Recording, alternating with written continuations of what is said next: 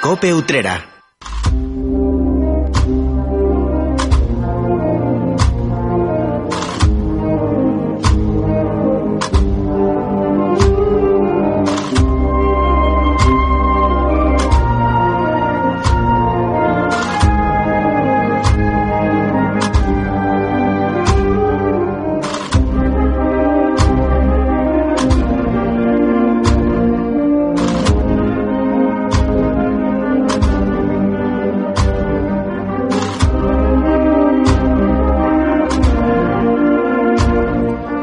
Última semana antes del inicio de la cuaresma. Dentro de siete días tendremos la frente manchada por la ceniza que nos recuerda el inicio del periodo que nos va a llevar directamente hasta el próximo Domingo de Ramos, el esperado Domingo de Ramos. Una vez más se enciende la linterna cofrade para abordar la actualidad del mundo de nuestras hermandades, para también analizar cuánto sucede en torno a este ámbito y también para recoger, para conocer algo más sobre el patrimonio religioso de nuestra localidad y evidentemente para escuchar sones musicales como los que tienen de fondo. Hasta las 8 de la tarde tenemos tiempo por delante, así que como siempre les invito a que se queden con nosotros. Les saluda Salvador Criado.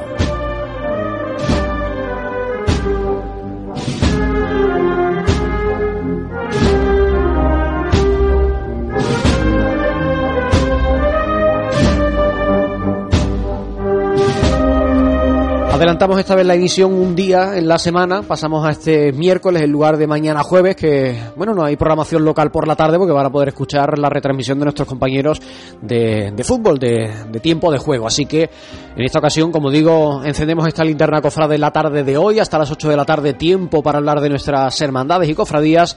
Y como siempre también, como cada vez que el incienso inunda el estudio de Copiutrera, saludo a mi queridísimo Cristóbal García Caro. Muy buenas tardes, Cristóbal. Muy buenas tardes querido Salvador Criado, muy buenas tardes a todos los oyentes de la linterna cofrade itinerante. bueno, que vamos a hacer? La, la, la, actualidad manda y el partido de mañana es importante, así que evidentemente nuestro compromiso también es con todos los oyentes y estamos con todos ustedes en la tarde de hoy. Oye, ¿Estamos a una semana? A una semana, pero ¿cuánto nos queda de, para el Domingo de Ramos? Pues si son 40 días la semana no, que viene, pues súmale 7, 47 días. Esto está prácticamente ventilado. Ya mismo llega el Domingo de Ramos, ese tan ansiado y esperado Domingo de Ramos después de dos años sin procesiones en las calles. Y este año, salvo sorpresa de última hora, y salvo que la lluvia lo impida, pues podremos reencontrarnos con nuestras procesiones con normalidad en las calles. Veremos mascarillas en el rostro de quienes estemos en, en las bullas pero esperemos que podamos disfrutar con normalidad de, la Semana Santa. Yo, yo espero que sí, yo espero que sí y que sea una Semana Santa que, que la vivamos todos de una manera especial, porque ya son dos, dos años prácticamente sin, sin procesiones. Siguen preguntándome que si hay Semana Santa y yo sigo respondiéndole que Semana Santa hay todos los años. Todos los años. Uh -huh. Hemos tenido estos dos años anteriores también. Lo, hemos, lo, que no hemos tenido ha sido procesiones en la calle, pero la Semana distinto. Santa ha llegado el calendario, se ha celebrado y Cristo ha vuelto a resucitar con y todo. carnaval, aunque no se celebre en la calle, la fiesta del carnaval existe Uh -huh. y seguirá existiendo. Totalmente. Porque es lo, la antesala de la cuaresma. Así es. Y el que no esté muy enterado, ahora los ordenadores, chiquillos. No te quiero decir. Y si no se lo recordamos nosotros, que para eso estamos también. Hoy Bueno, Cristóbal pues- con sones granadinos para ambientar este programa. que ¿no? me dijiste que era de Víctor Manuel y digo, y Víctor Manuel y Ana Sí, Belén habían este, hecho algo. este es otro Víctor Manuel, Víctor, Víctor Manuel, Manuel Ferrer, Ferrer, ¿no? Castillo. Ya me de extrañaba a mí. marcha de este Ya me Mi extrañaba a mí que un asturiano hiciera una marcha para las cofradías del sur. Bueno, pues es muy curioso que esté mi amargura, que se ha sentado tanto, ¿verdad?, por estas latitudes nuestras, pues no está dedicada a una imagen En como es concreto, habitual. ¿no? Sí, sí, pero no a una sevillana, que lo habitual es que las marchas que nacen en Sevilla se extiendan al resto de España, y en esta ocasión esta marcha, mi amargura, que además tiene una fecha muy reciente de composición, como es 2007, está muy asentada, ha gustado mucho al, al pueblo con- llano, al- a los cofrades, está dedicada a la Virgen de la Amargura de Granada. Así que una marcha granadina que podemos disfrutar y escuchar en estas latitudes y casi siete minutos de composición. Tú habrás escuchado eh, San Roque el Operano, ¿no? Sí. y es nuestro Padre Jesús, son, pero son contadas las marchas que proceden de fuera de, de nuestras fronteras geográficas y que se asientan con fuerza en esta zona. Y por de- aquello de la fuerza, de la potencia que y tiene dedicada Sevilla. también a personajes profanos que no son figuras ni imágenes religiosas. ¿eh? Bueno, pues con este Mi Amargura es con el que vamos a compartir esta próxima hora de radio. Yo les invito a que se queden con nosotros, a que disfruten de este programa con contenido interesante el que, bueno, pues tenemos a, la- a lo largo de esta hora de Radio Cofrade. Y yo dejo esta música sonando, me callo en un momentito porque estoy viendo a través del cristal Antonio Cabrera Carro, que hoy, bueno, pues nos va a adentrar en otro rinconcito de ese importante, interesante patrimonio religioso que tenemos en nuestra localidad y que aprovechamos también este espacio para darlo a conocer. No solo son nuestras imágenes titulares de las hermandades las que todos conocemos y a las que veneramos, también está bien que conozcamos el patrimonio religioso de, de nuestra ciudad, que es muy rico y que hoy pues vamos a poder Yo creo que hoy, comprobarlo de nuevo. hoy se van a sorprender muchos oyentes cofrades. Bueno, pues para eso está este programa. Así que mm, con Antonio Cabrera Carro te dejo estos próximos minutos adentrándonos en la historia religiosa del patrimonio religioso y cofrade de nuestra localidad. Y yo, bueno, pues retomo el programa enseguida con nuestros contenidos que también los estoy viendo por aquí, preparados para abordar todos los asuntos que se van a poner encima de la mesa.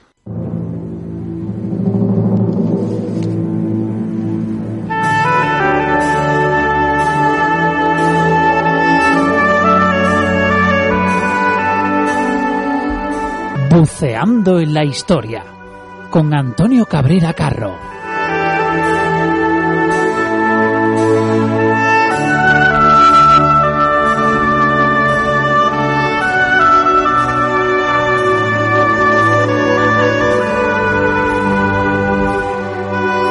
Pues nos hemos puesto las aletas y la escafandra para bucear en la historia de Utrera, aunque no es tiempo de agua, porque ni es verano y estamos en plena sequía. Antonio Cabrera, muy buenas tardes. Buenas tardes. ¿Te ha gustado la introducción? Sí, sí, me ha gustado, me ha sorprendido hoy. Oye, pues sorpréndeme, ¿de qué, ¿de qué quiere hablar o de qué vas a hablar en el día de hoy? Sí, el día de hoy, bueno, tiene que ser algo relacionado con el ámbito eh, Religioso. religioso. Estamos final de mes. Entonces, vamos a tratar de, podríamos llamar esta sección como lloros por el patrimonio perdido, ¿no? Porque vamos a hablar de una pieza que debió ser También podría poner una sesión de... También, también, pues, pero entonces terminamos cortándonos las venas, cualquiera sabe. Eh, bueno, vamos a hablar de varias piezas, ¿no? Porque quizás sea una remodelación, un conjunto de obras que se hacen, todas muy seguidas, en la parroquia de Santiago, a finales del siglo XVII, entre las que estaban eh, el famosísimo mm, retablo mayor de la iglesia, eh, que ya no tenemos, y las yeserías de la cúpula, que tampoco tenemos, y el coro, la sillería de coro, que algo queda, Que algo, algo queda, queda, algo queda, ¿eh? Que- pero vamos, eso que es de lo que más queda, pues es quizá lo que menos importancia tuvo. Así que vamos a ello. Bueno, en primer lugar, pues ya sabemos que ahora mismo la iglesia de Santiago tiene un retablo neogótico que se pone hace 100 años, eh, aproximadamente. Eh, anteriormente a eso, eh, a finales del siglo XIX, pues se hace una remodelación, una restauración en estilo, que se, se le dice, y se intenta mm, unificar el, el estilo gótico que tiene la iglesia, pues mm, digamos que ponen allí una especie de tribuna, un rosetón al fondo, imitando el estilo gótico europeo, ¿no? Eh, desgraciadamente, para hacer eso, pues resulta que habían que quitaron en esa época un retablo que debía ser maravilloso y que fue realizado por Bernardo Simón de Pineda Cualquier cosa. que estamos hablando que es posiblemente el retablista más importante de Sevilla en la segunda mitad del siglo XVII. Bien, pues este retablo, que además estaba muy costeado, eh, se firma el 18 de enero de 1680. ¿eh? Esa es una firma y resulta que es un retablo que paga un cura, un presbítero eh, de Santiago, que era eh, Juan Álvarez de Borque. Este señor pues gasta la friolera de 6.000 ducados en el en el retablo 6.000 ducados son 66.000 reales, que es una pasada. ¿eh? Eh, para que os hagáis una idea, es Jesús. Jesús Nazareno costó 25 ducados. Pues estos son 6.000 ducados. Eh, la cuestión es que se, tenemos la suerte, si tenemos la suerte, que se conserva el contrato, que lo publicó Fernando Quiles en su libro este que ya hemos hablado otras veces, de Utrera, un enclave artístico en la Sevilla de 1650 a 1750. Y en ese contrato, pues, se Mm, dicen algunas de las condiciones de la obra.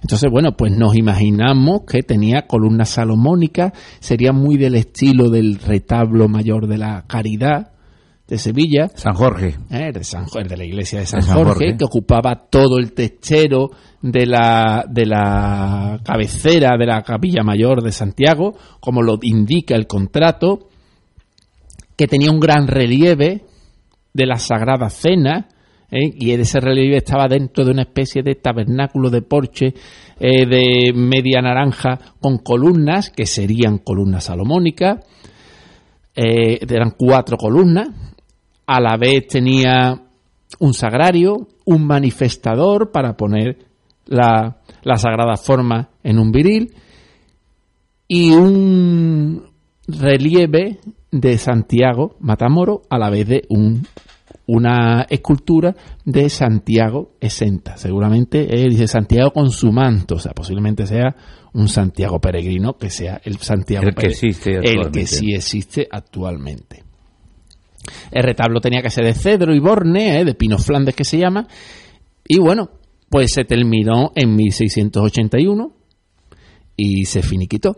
Eh, unos años después, ya en 1697, la fábrica de la parroquia lo dora. Dora ese retablo que lo dora José López por 40.000 reales. ¿eh? O sea que mm, volvemos a muchísimo dinero. En ese contrato también entra el policromado, el estofado que se llaman de el arco toral de la capilla mayor, el arco que da acceso a la capilla mayor y las pilastras de los lados. Por lo tanto, una obra que, tendría que ser, bueno, eso simplemente vamos a imaginar una sagrada cena en relieve, con Santiago manifestado, con, un, con otro relieve de Santiago Matamoro, con Sagrario y con el arco toral eh, policromado. Por si fuera poco, bueno, antes de policromarlo, en 1685, pues resulta que se le encargan a Agustín de Perea y Martín Rodríguez. Agustín de Perea es un famoso escultor sevillano, pues se le encarga por parte de los salvaceas testamentarios de este señor, de este, de los, ¿eh? de este sacerdote, eh, se le encarga que haga las yeserías de la media naranja y las pechinas de la capilla mayor, que no es lo que no es la cúpula que hay hoy día, la cúpula que hoy día es posterior. ¿no? sino ese, ese, esa, ese crucero que hacen en época a finales del 16, principios del 17, que la hace Oviedo, Lorenzo de Oviedo, pues se recarga, se pone eh, de una decoración barroca, con ángeles, con los evangelistas en las pechinas, con uno, unas charjas con relieves sacramentales y de la y relacionados también con Santiago. En fin, una obra magnífica también que todavía pues daba más mm, ponía más ostentoso, ¿no? Era más ostentoso todo ese todo, toda esa capilla mayor de la iglesia. También en esa época es cuando Simón de Pineda se eh, compromete a hacer la sillería de coro que estaba en el centro de la nave, eh, la nave central, pegando a la parte donde está el, el órgano de Santiago. Ahí estaba, como está en Santa María, ¿eh? pues en esa parte estaba. Todo esto responde a una remodelación barroca que mm, realmente era pues mm, muy interesante y posiblemente tenga que ver también porque es la época en la que en Santa María están haciendo, además de todas estas cosas, están haciendo la custodia del corpus. Entonces ya sabemos que aquí esto eran vasos comunicantes. Yo hago aquí. Como, claro, como yo aquí estamos haciendo una custodia ¿eh? fuerte, interesante, eh, pues por otra, además se empieza a ser 1678 la custodia, o sea, y esto en 1680 encargan el retablo, o sea, que aquí esto es, bueno, pues nos vamos ahí, un cura de Santiago dice, pues nos vamos ahí a un retablo En en condiciones. Y, y, bueno, pues yo estoy casi seguro que sería el mejor retablo que tendríamos en Utrera si lo hubiéramos conservado. Sí, Pero, a muchas distancias de otros retablos. yo creo que sí. No solo de Utrera. Sí, sí, no, no, sería un retablo, pues que además muy costeado. ¿eh? El precio que le daban y tal, es un retablo que, mm, vamos, más vale no pensarlo. Una pregunta. eh, la foto de Riarola de finales del 19, ah, una vez que han desmontado lo que, lo que quedara o quedase, yo no lo sé, queda allí, pero allí no hay ni- ninguna pieza dorada ni nada. Lo que queda es, digamos, Claro, eso. el esqueleto, digamos. No, el- no, lo quitan todo, lo quitan todo. Bueno, se ve como una Sí, balconada. porque, eh, porque ¿no? eso lo hacen, eso lo hacen nuevo. Y el, Y el rosetón. el rosetón eso también. es nuevo todo. Ah, es nuevo. claro, eso es O todo. sea, que no quedó de... No, no, no, no, no. Eso es, eso no es, no, tenía el rosetón, no. Eso era nuevo todo. Eso, estas restauraciones eran, Entonces pensaron dos cosas más. Esa fue una Claro. y después neogótico. y claro, otra. y luego eh, unos años, 30 años después o por ahí, pues hicieron el, el retablo este neogótico. Y tú sabes que están eh, también en la intención, solo en la intención, de desmontarlo y mm, ponerlo eh, más o menos, que ya eso no lo sé yo, cómo lo harían y qué costaría. Eso están hablando, yo he, hablado- he escuchado algo de eso. De todas maneras, no lo, ya ese retablo no se puede desmontar tan fácil. Eso ya, según la ley del patrimonio, eso ya se tiene que quedar ahí. Además, bueno, no, no es más retablo, ¿eh? Ya. El, el tema es lo que perdimos. el tema es lo que perdimos. pero Ahí había un caballo de pura raza y lo que tenemos ahora mismo es un, Sí, un retablo, un, o un burro. tenemos un retablito que está bien, que es interesante, un retablito neogótico que no está mal. Eh, el problema es que desmontaron uno que la gente también escucha decir que es que Enrique de la Cuadra, que digamos el que estuvo detrás de todo esto, lo hizo porque mm, para ganar dinero con el retablo. Ese, con ese retablo nos ganaron dinero. Pues eso, en esa época ese retablo era... Yo, yo mandé a un eh, eh, a un español, digamos así, en un tiempo afincado en Utrera, que ya lleva eh, varios años, yo creo que lleva más de cinco años o incluso diez, en México, a ver si daba con el retablo. En Real del 14, Sí, que decían que, que estaba... estaba allí en una de las iglesias de Real del 14. Yo también he mandado gente y allí no hay ningún retablo de ese tipo. A lo mejor es que los alrededores, porque hablaban también de otra, de otra localidad. O que es un mito. Sí, también en Jerez de la Frontera hay algo. En Jerez de la Frontera creo yo que hay algo de... No, no, es que no sé cómo lo que he escuchado, pero algo creo yo del retablo, a lo mejor la mesa o lo que sea, ahí hay.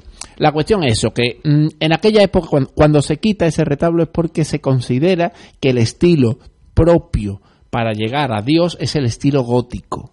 ¿m? Y el neogótico y lo demás, el, el grecorromano, el, el- el- el estilo grecolatino, grecorromano es un estilo pagano.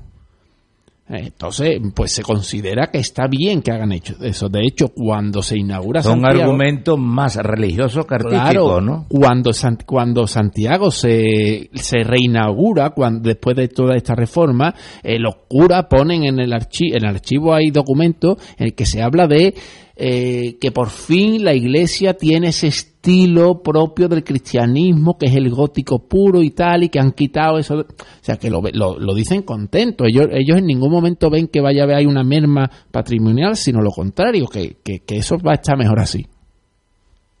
Yo, en este caso, mm, pues estoy. ¿verdad? Hay que entender a la gente con la mentalidad que tenía la gente en su época. Hoy día, por suerte, no se haría, pero en aquella época se hizo con la mejor intención y costaría hasta dinero. Así que, bueno, tenemos que llorar por ello porque perdimos algo bueno, pero ya está. Cope Utrera. Y vamos con una buena primicia. Ya tienes a tu disposición el nuevo subcompacto Honda HRV. Un híbrido autorrecargable con la eficiencia de un eléctrico, la versatilidad de un sub y la tecnología, seguridad y calidad de un Honda. Ven a conocer el nuevo Honda HRV en la red de concesionarios Honda y disfruta de esta primicia. El momento más dulce del día lo tienes en Confitería Segovia. Después de los meses de obligado cierre por la pandemia, nuestra cafetería abre de nuevo sus puertas para que puedas disfrutar de un buen café con tostadas en un sitio diferente y acogedor. Prueba nuestro chocolate a la taza y date una merienda saboreando nuestra gran variedad de pasteles.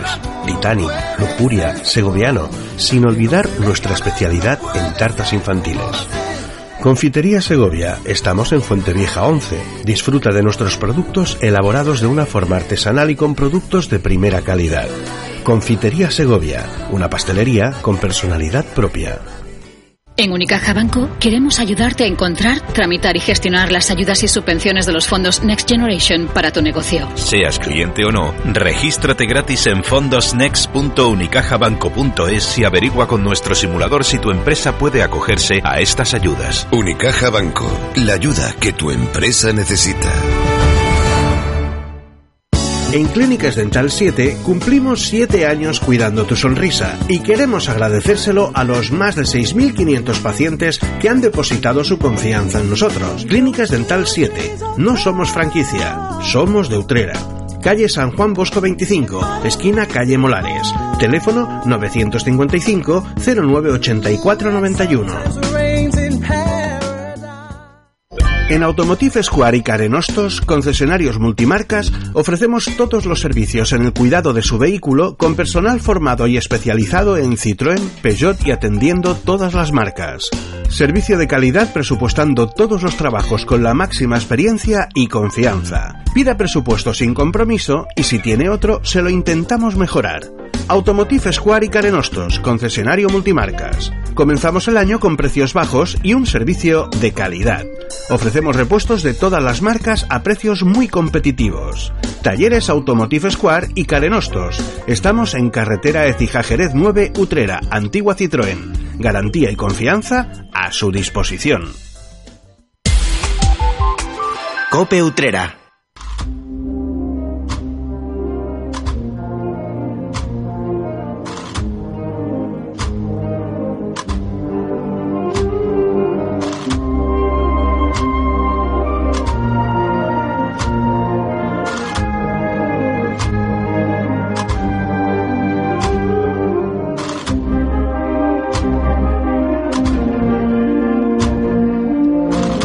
Las 7 y 22 minutos de la tarde, están en directo escuchando la linterna cofrade. En Copiutrera hasta las 8 tenemos tiempo para abordar la actualidad del mundo de nuestras hermandades en esta mesa de tertulia a la que yo les invito que si ustedes quieren se sumen y nos envíen un mensajito, ya sea escrito o de audio, al WhatsApp de Copiutrera, el 693 791 066 6. Le repito el teléfono por si, por si quieren contactar con nosotros, dejarnos su opinión acerca de lo que estamos hablando o plantear algún otro asunto, cofrade, que estime inconveniente, al 693 791 066.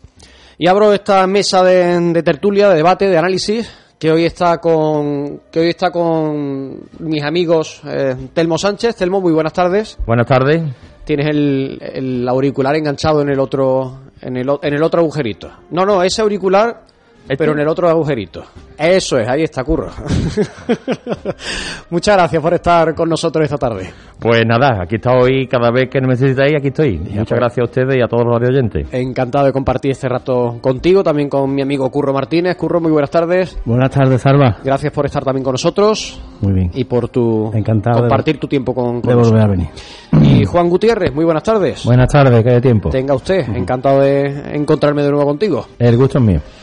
Bueno, vamos a ver, vamos a empezar hablando de un asunto importante que tiene que ver con los cultos externos de la Virgen de Consolación. Se celebraba hace unos días un cabildo general extraordinario en el que se decidía reformar, remodelar las reglas que rigen el funcionamiento de la hermandad. El, motivo general, eh, en- además de lo que vamos a contar ahora, es eh, bueno, pues adaptarse a las necesidades de los nuevos tiempos, a las normas diocesanas y a todo lo que eso conlleva de trámite, de papeleo, de inclusión en el registro de entidades religiosas del ministerio, etcétera, etcétera, etcétera. Y aprovechando esa modificación de las reglas, se planteó también cambios en los cultos del 1 de mayo y del 8 de septiembre. Vamos a ver si soy capaz de explicar para que se entienda cómo queda a partir de ahora el 1 de mayo y sus vísperas y el 8 de septiembre. El 1 de mayo eh, va a seguir saliendo la Virgen de Consolación, así se estima en las reglas de, de la hermandad, pero de una forma distinta a lo que venimos conociendo. Una vez cada cuatro años y ahora explicaré cuándo empieza a funcionar este nuevo sistema. Una vez cada cuatro años la Virgen va a bajar al pueblo, va a venir al centro de la ciudad, en las vísperas del 1 de mayo. No se define ni en qué momento, ni en qué fecha, ni en qué formato, si lo hace en paso o en andas, ni el recorrido, ni el templo a visitar, ni nada por el estilo. Solamente se, se eh, explica que se debe celebrar un trido previo al 1 de mayo en el centro de la ciudad, con lo, cual, con lo cual cada cuatro años se decidirá el formato, el recorrido y qué templo o templos puede visitar la Virgen de Consolación. Ese triduo finaliza el 1 de mayo con una procesión, entendemos, de regreso de la Virgen de Consolación hasta su santuario. Tampoco se define de qué manera, qué recorrido ni en qué momento del día. También queda a la libre elección de cada junta de gobierno. En cuanto a los otros tres años que quedan entre esa bajada de la Virgen Utrera, se han decidido, se ha acordado en ese Cabildo General Extraordinario que la Virgen salga, pero no se especifica tampoco en qué formato. Si lo hace sobre unas andas, si lo hace en paso, con banda, sin banda, si lo hace en procesión, si lo hace en Rosario de la Aurora, en Rosario Vespertino, en Vía Lucis, por el entorno de Consolación, por el paseo o por cualquier otra parte de Utrera. Eso es lo que básicamente ha decidido el Cabildo General Extraordinario de, de la Hermandad de la Patrona esos eh, tres años y al cuarto la bajada de, de, la Virgen. En cuanto, en cuanto a cuándo empieza a funcionar este formato, realmente no empieza a funcionar hasta que las reglas las apruebe el Palacio Arzobispal, para lo cual, bueno, pues tiene un trámite largo por delante.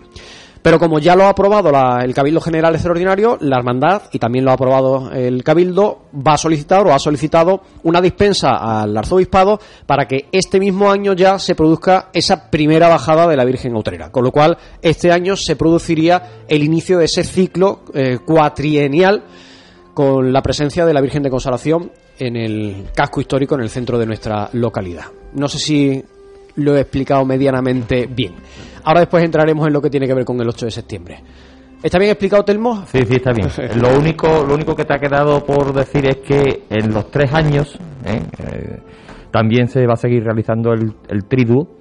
Eh, preparatorio.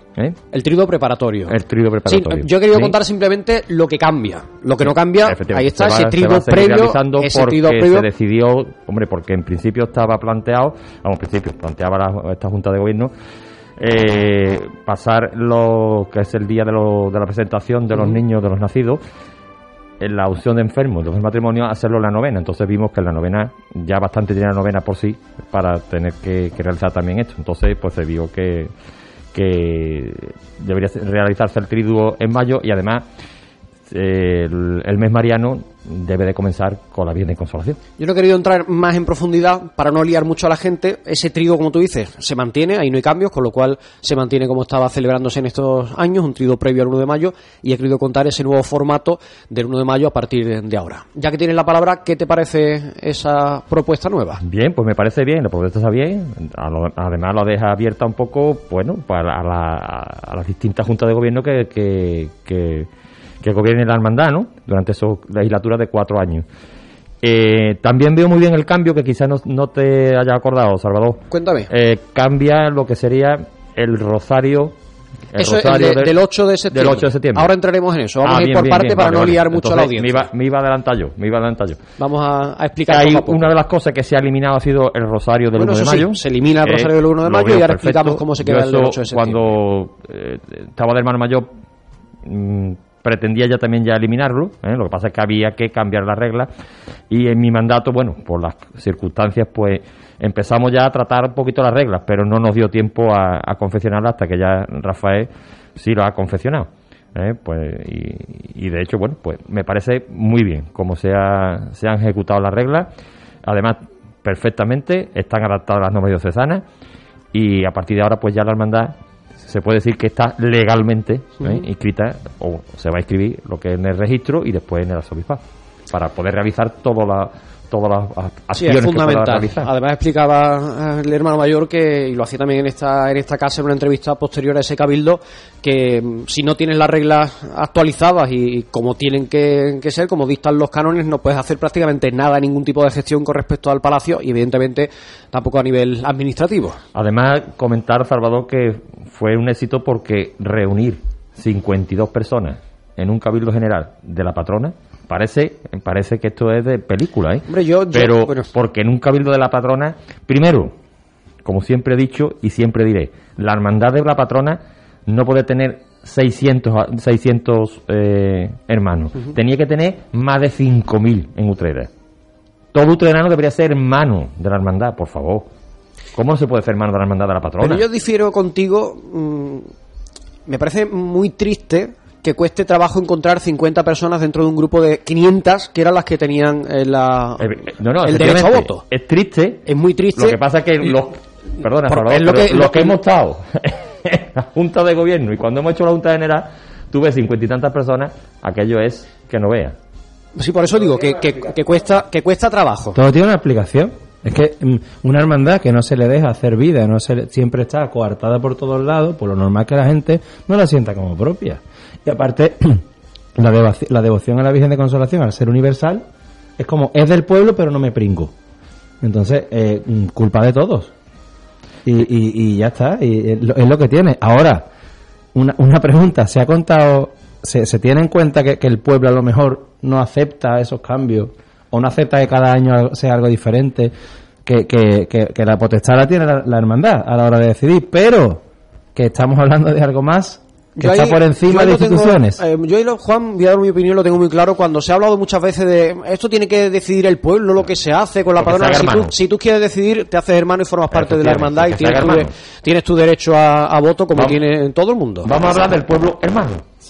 Pero mm, más allá, mm, yo es que mm, eh, tengo mis dudas. Las patronas son del- no son de los hermanos de la hermandad. De todas formas, patronas del pueblo entero. este No, formato. la patrona, a ver, la patrona es del pueblo. pero se puede ¿quién- recortar. Pero ¿quién? En este caso no se ha recortado. Pero Pero, ¿quién eh, en, en principio, perdona, tenemos se quería recortar. Que la Virgen no saliera. Eso es un error. Porque la patrona es del pueblo y la patrona tiene que salir. Otra cosa es el formato, que también me parece un poco ilógico que un año así, un año asado, al gusto de quién. No, va a costar trabajo que la gente entienda o asuma o, o conozca o sepa qué es lo que toca cada año y cómo se Eso hace. no es pedagógico. Cada, cada año va a ser va a cada año puede ser de una manera distinta. ¿Y Incluso en el trienio, incluso en el trienio que se habla de la salida en general de la Virgen, puede ser, bueno, pues cada año de una manera distinta. Un año puede salir en paso, otro en anda, un año por Eso, la tarde y otro por la la. Virgen no ha salido nunca hasta el año 64. Cuando ha tenido que salir es por, mo- por motivos necesarios venir al pueblo. Y cuando había romería salía por allí. Ya está. Llevamos X años sacándola desde, desde la coronación. Perfecto. Y ahora, cada año, una junta y un. Y, y un. eh, Hombre, a ver. y un san- Juan, y un san- Juan. ¿Quién va a decidir? Mira, este vamos. año vamos en carreta, este año vamos andando. No, este- no, vamos eso no es serio. Eso no es serio. Y eso le quita dignidad. Eh, Pero ustedes me perdonan y, y eso es... eh, tú- la Virgen de los Reyes, ¿cómo sale? El 15 de agosto en su paso, se acabó. La Virgen de Rocío, ¿cómo sale? Que vamos a, vamos a, a hablar de, la, de las punteras, de las que beben de consolación, ¿eh? ¿Cómo sale, eh, ¿Cómo sale la Virgen del Rocío? Cada año alrededor de su ermita y cada siete va al monte. Y el pueblo del monte es el que ha decidido que la Virgen no vuelva inmediatamente al, al Rocío, sino que vuelva en mayo como siempre. El como siempre nos lo acabamos de cargar. A ver, bueno, eso, ¿no? eso lo ha decidido el, El pueblo pueblo. del monte, que es herman- hermano de la hermandad. No. No. En, esa, en ese cabildo que se celebró en la parroquia. Vamos a ver. Esto se soluciona de momento. Y lo soluciono de momento. Vamos a ver. Lo que tú dices, De Juan. todas formas, venga, eh, Lo que tú eh, dices, Juan. interviene que ahora quiero escuchar a Curo otra vez. Soy rápido. Vamos a ver. Eh, lleva tu razón, que sí, hay que llevar un orden y de verdad, y una, una tradición, efectivamente. Muy bien. Que cada junta de gobierno puede decidir, evidentemente, pero la junta de gobierno no decide. Decide, el- eso se tiene que, se tiene que aprobar en junta general. Por tanto, todos los hermanos están citados a esa Junta General. Y en esa Junta General es donde se decide si la Virgen va en, por- en paso, en anda o andando. ¿Y eso se va a votar todos los O años? sea, claro, pues es que eso tiene que votarse todo el año. Es que, vamos a ver, no es que ahora. Eso- eso no pero se va- eso no ahora, eso ha sido siempre. Pero eso ha sido siempre. Es el Cabildo General de salida, pero yo, a mí no me han convocado un Cabildo de salida a la Virgen nunca. Se tiene que votar todos los años. Y ha sido siempre, desde el año 64, todos los años. O sea, eso tiene que ir a Pero estaba General. en regla que la Virgen salía el 1 de mayo. Estaba en regla. Pero aparte En de su eso. Juan, tú tienes que votarlo. Y ahora sigue estando de la misma forma. Tú tienes que votar la salida. Entonces, ¿dónde está el cambio? ¿Que, El que cambio el está- cambio está es que viene otra era cada cuatro años? Ese no es el cambio, ¿eh? El cambio está en que viene Utrera cada cuatro años y de los tres restantes ya veremos lo que hacemos. Eh, Eso tiene un peligro. La Virgen va a salir, pero salir. ¿cómo? La Virgen va a salir, pero ¿cómo? Ahora vamos a ponernos las camisas blancas un año a por ella, otro año va a salir el sin pecado porque este, tenemos que ver guardar No, distancia no, no, no, y otro año va a salir la Virgen en el paso. Juan, está puesto en regla que tiene que salir la Virgen, no el sin pecado. Bueno, la Virgen es el sin pecado también. Es la representación. No, no, pero es si- que eso, es da- eso es papel es la. Virgen la que tiene que salir. ¿Eh? Sale, o bien saldrá en anda, o bien saldrá en el paso. Ya eso que decide la Junta de Gobierno. Y eso, quien lo va a decir es el pueblo. Porque al final el pueblo es el que le va a decir, esto me gusta o esto no me gusta. Eso es así. Esto es Yo de verdad, a mí esto, es no, a mí esto no me preocupa. A mí, a mí sí, mucho. No estamos No en época preocupa. de decidir, bueno, este año no. No me preocupa. No estamos en tiempo de que la Virgen se quede en su casa. Porque al final, al final, lo que sale es lo que es la tradición. Y la tradición es lo que va a seguir. ¿Así de claro? Yo creo que lo único que había que cambiar era el formato de la procesión. Y ya está. Y la Virgen no Hombre, se puede de quedar- momento se la- ha cambiado de ir a los quinteros. Que eso era una cosa que no tenía ninguna Sí, razón de ser. sentido, o sea, que eso, de momento ya ha quitado eso. Que yo creo que es un buen cambio. Yo quiero escuchar a Curro Martínez, que está aquí viendo como un partido de tenis de uno a otro, los dos no. comentarios de ambos, y quiero escuchar tu reflexión sobre todo lo que hemos hablado. mm, La verdad que tengo poco que añadir. Yo, eh, yo lo que veo que el único cambio que yo percibo, al menos yo, es que vas a, a Utrera. Por lo demás, veo, no veo ningún cambio que sea significativo. Que salga con camisa blanca. Lo que pasa es que sí es verdad que la Virgen de Consolación y la hermandad de Consolación tiene unas connotaciones que no tienen las demás, porque como se está diciendo en la mesa, es una hermandad de pueblo, pero, pero ¿qué pueblo? Los 600 hermanos, los, los 52.000, mm, ¿quién decide eso? Hay alguien, una, una junta de gobierno que gestiona la vida de la hermandad y es la que debe decidir. Que hay 600 hermanos y van 50, pues bueno, mm, ya buscaremos intentar que vaya más, pero es que no es la única hermandad que van 50 a una junta mm, de gobierno, que es que hoy en día... Es la que más ha juntado los últimos años. El- el- es que cualquier junta o cabildo de salida ahora lo vamos lo podemos comprobar en cualquier hermandad que van los, los miembros de la junta y si van y los cuatro hermanos más han llegado Es verdad, entonces mm, por, lo, por lo que yo estoy Pero si es, si es la propia Sevilla. La propia Sevilla, porque. Sí, porque nos tenemos que referir. Que tenemos contacto con, con, con juntas de gobierno de Sevilla. Y muchas veces se quejan, dicen, tiene WhatsApp que, vamos, la junta de gobierno y algunos más. Y en Sevilla son. Sí. Estamos hablando de, de como mínimo de mil y pico hermanos. Como mínimo. No hablemos ya de la Macarena y demás, ¿no? Yo- o sea que. mm. Y también van muy pocos hermanos. no si yo he ido yo por ejemplo yo he ido a una función eh, de una hermandad Lo que de- pasa que- de una hermandad de jueves santo en Sevilla y yo me he podido sentar tranquilamente en la cuarta o quinta fila ¿eh? Curro, es muy fácil, ¿eh? es muy fácil. Yo quedarme en mi casa y que el, el que esté allí, que solucione Claro. el problema. Y si no me gusta, critico. Eso es muy fácil. No, entonces hay que, hay que implicarse un No, poquito. hay que involucrarse, está claro. Hay que implicarse un poquito. Está y, si, claro. y si yo tengo interés en cambiar algo o modificar algo, pues ve a la Junta. por lo menos preocuparte Y pon tu propuesta. Exactamente. Por lo menos tu propuesta será aceptada y será magnífica. Y se podrá cambiar. Pero si tú te quedas en tu casa y tú tienes tu propuesta y no la propones, pues resulta de que no va a salir. Seguramente no va a salir. No, fijo que no sale. No, no, no. Entonces, mm, después no critique. Después te aguantas con lo que haya. Porque has tenido la posibilidad de ir y poner tu propuesta. Claro, otra cosa es que tire para adelante o no tire, o- pero bueno, por lo menos asistir y moverte. Lo que sí es verdad que... que cultura de asistencia a los que- no, no, y ese- mm, ese- esa- un, esa- problema, un problema gordo. esa es la realidad que, que hay hoy en día.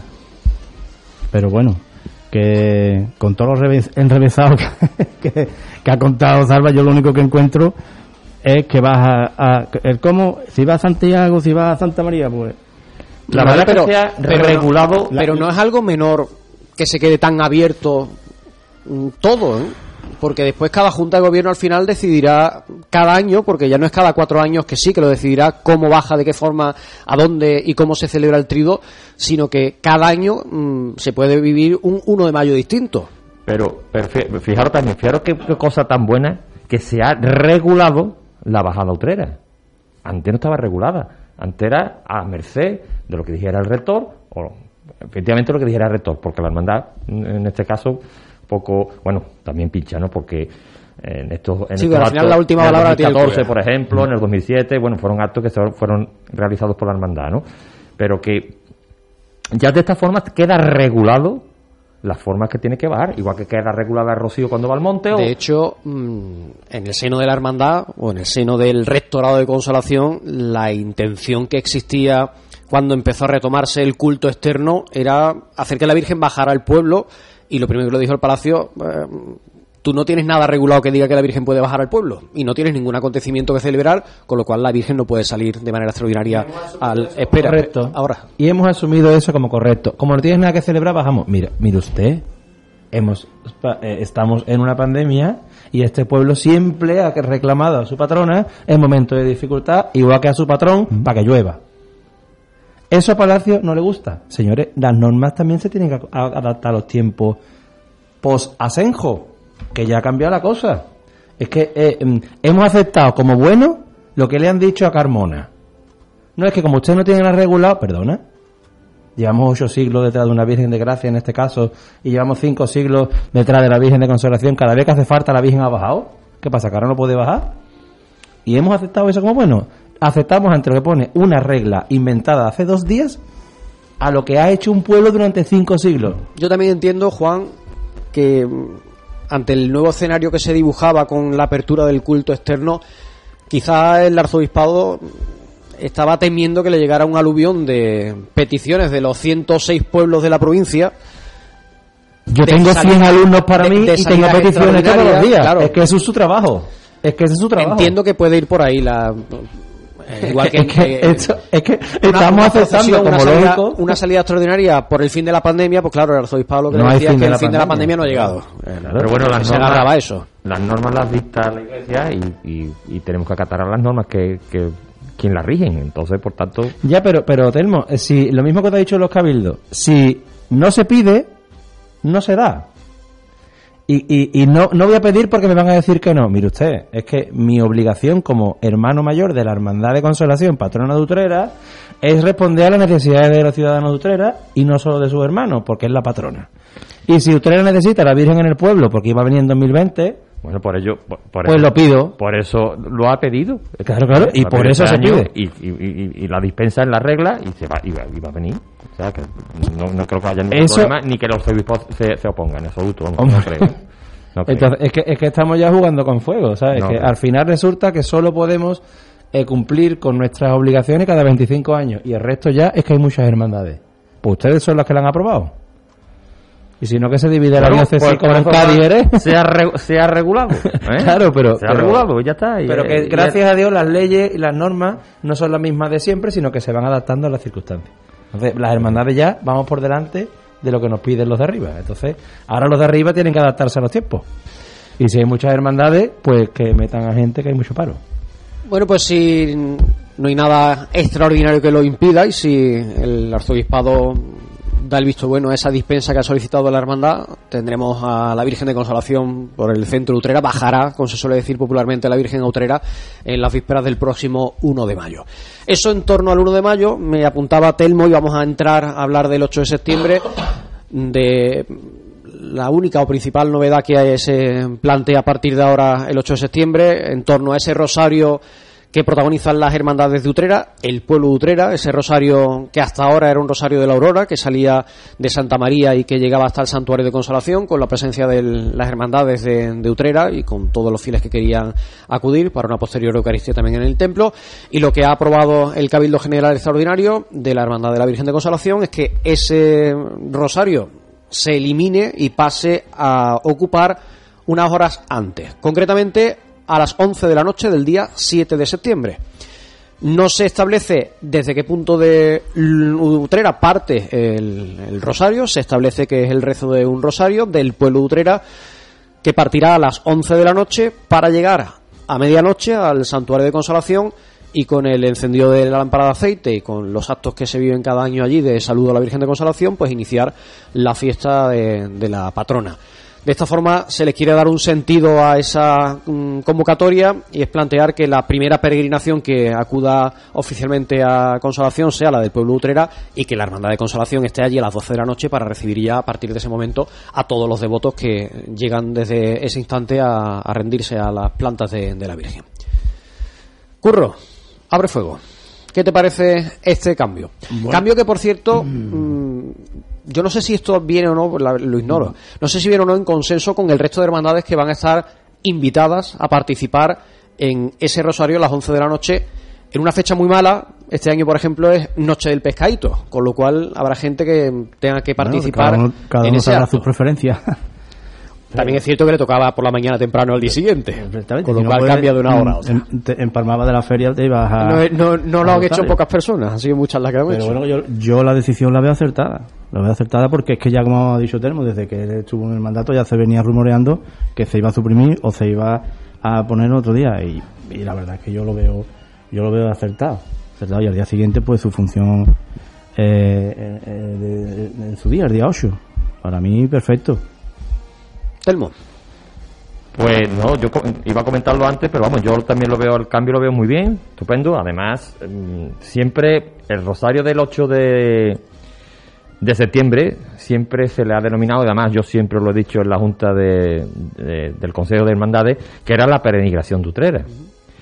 Eh, en cuestión del pescadito, bueno, es lo mismo. Si, no estás por la noche, tienes que estar por la mañana. Y lo mismo te va a fastidiar por la noche que por la mañana. Vamos, a que le fastidie. ¿eh? Me refiero, porque el que le fastidie pues, con, con no ir tiene suficiente. ¿eh? Pero bueno, yo lo veo bien porque de esta forma arranca el día grande. Y, llevaba mucha razón el hermano mayor, Rafael, porque decía, bueno, si yo estoy en mi casa y estoy invitando a la gente a mi casa, ¿cómo voy a invitar a la gente a mi casa y yo no estoy? Si lo vete tú para allá, que después, después voy yo. Lleva toda la razón del mundo. Yo debo estar en mi casa para recibir a todas las personas. Y si a partir de las 12 de la noche, que bien se sabe, empiezan a llegar todas las peregrinaciones, que es un sin parar hasta las 11 de la mañana del día siguiente, ¿eh? mm, veo lógico que la hermandad ¿eh? inicie esa peregrinación en Utrera con todas las hermandades, conjuntamente con toda la hermandad de Utrera, con todas las personas, con todos los devotos que vayan y se inicia a esa hora, se encienda después lo que encendedor de la lámpara y empiecen los actos grandes del día del 8 de septiembre. Yo lo veo muy bien. Yo lo veo muy bien. Para mí ha sido, pues la verdad, un gran acierto, ¿eh? Un gran acierto por, por esta Junta de Gobierno. lo veo muy bien. ¿Y Juan qué opina? Yo quiero diferir un poquito. A ver, yo creo que Utrera no tiene que peregrinar a Utrera, porque está en su casa. Y, y no necesita preparar, abrir, el, o sea, abrir el 8 de septiembre, evidentemente, porque para estar encendidos, las campanas. Se viene preparando la novena, y el preparativo del 8 de septiembre es la novena, que gracias a Dios masifica. Si tiene que haber un rosario, evidentemente, mucho mejor a las 11 de la noche, porque prepara para la apertura del día completo. No tiene sentido la misa de 8 de la mañana, porque, o sea, para, si fuera a salir la Virgen a las 8, sí, pero como no va a salir, no, no tiene sentido ese, ese horario. Por ser de la aurora tampoco prepara nada, ¿no? Si tiene que ser, será a las 11, pero que yo siempre he considerado que Utrera no tiene que peregrinar a su casa, porque Utrera tiene que, lo que tú has dicho, que recibir. Y a mí me dado mucha pena mucho, muchas veces que, no había ni una botellita de agua para los que llegaban a los últimos, en los últimos años sí, gracias a Dios, sí, sí, se, ha, notado más en la acogida y pero hace muchos años venía la gente sola y veía la Virgen sola y se iba sola. Que a lo mejor lo que venían buscando, ¿eh? Pero que no hay una acogida, no había una acogida del pueblo de Utrera a la gente que viene a peregrinar a ver a nuestra Virgen. Entonces, oye, No, pero desde hace unos años sí desde, se hace. te digo, había, sí se hace desde hace unos ¿eh? años sí se hace y está allí Protección Civil, está la carpa y está todo. Desde que, desde Eh, que fue hermano mayor mi cuña Salvador, ya Desde empezamos- el año jubilar de empezamos, 2007, empezamos a recibir todas las hermandades. en- ¿eh? a partir de 2007 ya se notaba ya que había algo, pero que a- hasta ese momento, el día 8, se, se tenía como lo que tú has dicho antes. Ven, la ves y ya eso, ¿no? Pero, entonces, yo considero que Utrera no tiene que hacer una eh, peregrinación. Es verdad que muchos utreranos hacen los caminos de los palacios, el de Molares, se van al el de Alcalá, el- lo, vienen haciendo y, es una experiencia bonita para que para que lo hace, pa- porque es bonito ver co- y compartir ese camino con gente que, que no es del pueblo, ¿no? Pero institucionalizar la de Utrera yo no termino no termino de verla, no la veo necesario porque estoy en mi casa. Entonces, mm, recibo, recibir sí, Institu- institucionalizar el- la recepción me parecería No, no, pero- preciosa. no, pero no, no, no, mm, no es, no es el sentido. La hermandad lo que hace es abrir el acto. Entonces la hermandad invita a hacer un camino. A hacer un camino.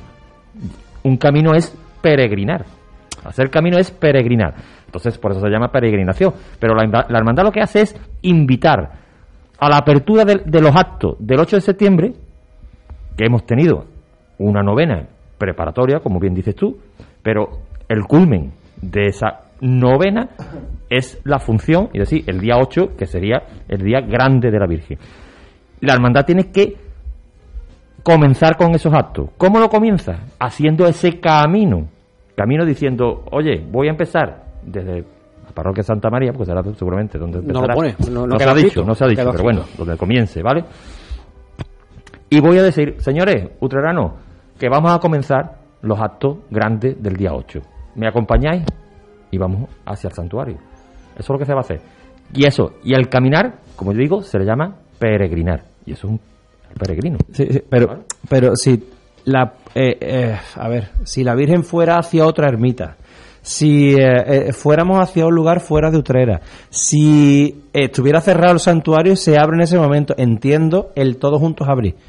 Pero es que la iglesia, el santuario está abierto desde, desde las 5 o las 6 de la tarde del día 7. Escúchame, Juan, te voy a poner un ejemplo muy claro. Un ejemplo muy claro. Jesús de Nazaret está en el Monte Cien, predicando. Está en su casa. La Virgen María ¿eh? viene desde su casa hasta el monte, ¿no? Va caminando, peregrina a ese sitio. Y está en su casa, ¿eh? Y está llevando a su propia gente, la está llevando al monte para dar esa predicación. Eso es lo que vamos a hacer nosotros. Coger a la gente de ustedes y decir, señores, que vamos para consolación, que mañana es el día grande, que mañana es la función, que mañana tenéis que estar aquí, que hay que visitarla. Eso es lo que estamos haciendo. Es un punto de vista, sí. El- pero que, sí. eh, Es una explicación. A mí lo, lo que me gusta es que las cosas tienen su lógica, su explicación. Pues tiene la lógica. Pero sigo, sigo sin ver necesario ese camino. Porque estamos aquí. Porque estamos aquí. Pero vamos, que, que todo lo que se haga para hacer grande, para institucionalizar lo, lo- y hacerlo bien, cuanto más actos de culto, cuanta más oración, pues mucho Mira, mejor. cuantos, cuantas cosas, cuantas más cosas se hagan para engrandecer siempre la devoción, Totalmente. ¿eh? pues mm, todo lo que sume, para adelante. Todo lo que Totalmente. reste hay que quitarlo, ¿eh? pero todo lo que sume Y, siempre. y- y no hay que, y no hay que entrar en, el día, en la diatriba, en la pelea con la feria, porque No, no, no. la, la no. feria es la feria y feria. la... La feria es, es un acto que Porque se hace. muchas veces se, se piensa, es una ¿no? fiesta, ¿no? Dicen, no porque está la feria, no porque va a estar llena de borrachos, no porque... Calle, la feria es una fiesta que se hace en honor a. Y gracias a Dios se hace en honor de la Virgen, no, no en un, no se, no, gracias a Dios no se ha cambiado de fecha. Nunca la feria, porque hay quien pensaba, oye, mejor cambiar la fecha de feria para no alterar los cultos de la Virgen. como- No. Como en los palacios, ¿no? Que se ha cambiado ya tres o cuatro veces, ¿no? La, fe, eh, lo- la fiesta más antigua de Utrera es la, quizás sea la feria en honor a la Virgen. Entonces, oye, mantengámosla como hace. mm, Bueno, vamos a hablar, tiempo. curro, que estamos, tenemos aquí. Hasta aquí monotemático, monotemático, pero no, mm, siempre se aprende. mm, Sí, pero yo eh, quiero escucharte Siempre se aprende algo nuevo. Yo lo, lo único que yo pienso es que eh, si el día 8 es el día grande, yo vería más lógico que saliera ese día en procesión, bajo mi punto de vista. Pero, pero eso ya, eso ya está explicado. Porque el día, es que, por- eh, es que el día 1, celebrar la, canoni- la coronación de la Virgen, pues yo no lo veo. pero mira, Yo, con, yo- con el- todo mi respeto, yo me gustaría que saliera su día, que es el día grande, como se ha hablado aquí, el, día, el día de feria. El día de, eso día sería muy bonito, pero el problema es como tenemos tan las peregrinaciones no se pueden cortar. Entonces la- las peregrinaciones van en busca de la Virgen. Entonces, hacerte un acto como se hizo en el 2014, que aquello fue una cosa excepcional. Sí. ¿eh? Aquello fue una cosa excepcional, quedó muy bonito, ¿eh? tuvo sus cosillas, ¿eh? pero la, la basura, la basura no, perdón, las cosas sucias se barren en casa, En casa. no se dice. Y fue muy bonito aquello. Costó mucho trabajo organizar aquello, costó muchísimo trabajo. Se quedaron muchas peregrinaciones sin poder hacer la visita, tal como tiene que realizarla. Y claro, eso fue una cosa excepcional, que se puede hacer una vez, pero no todos los años. Porque no porque entonces, porque vienen muchísima gente de muy lejos, de muy lejos, y a cualquier hora. O sea, lo mismo está a las 2 de la mañana, a las 3, a las 4, a las 5, y es muy difícil. Ya se, eso se ve cuando tú lo vives. Eh, Desde fuera se ve de otra, de otra, de otra visión, pero cuando tú estás dentro, lo vives y es muy imposible. Vamos, además, cada vez que hay un rector y un rector nuevo, cuando llega ese, ese día, a lo mejor viene con esta idea. curro de sacar la Virgen, y cuando lo ven dice, no, esto es imposible, es imposible. ¿Eh? A no ser que tú Bueno, yo... acabes con las peregrinaciones. No, sí. ¿sabes? Pero yo... Bueno, pues cerramos peregrinaciones y, y las peregrinaciones las hacemos otro día del año. ¿eh?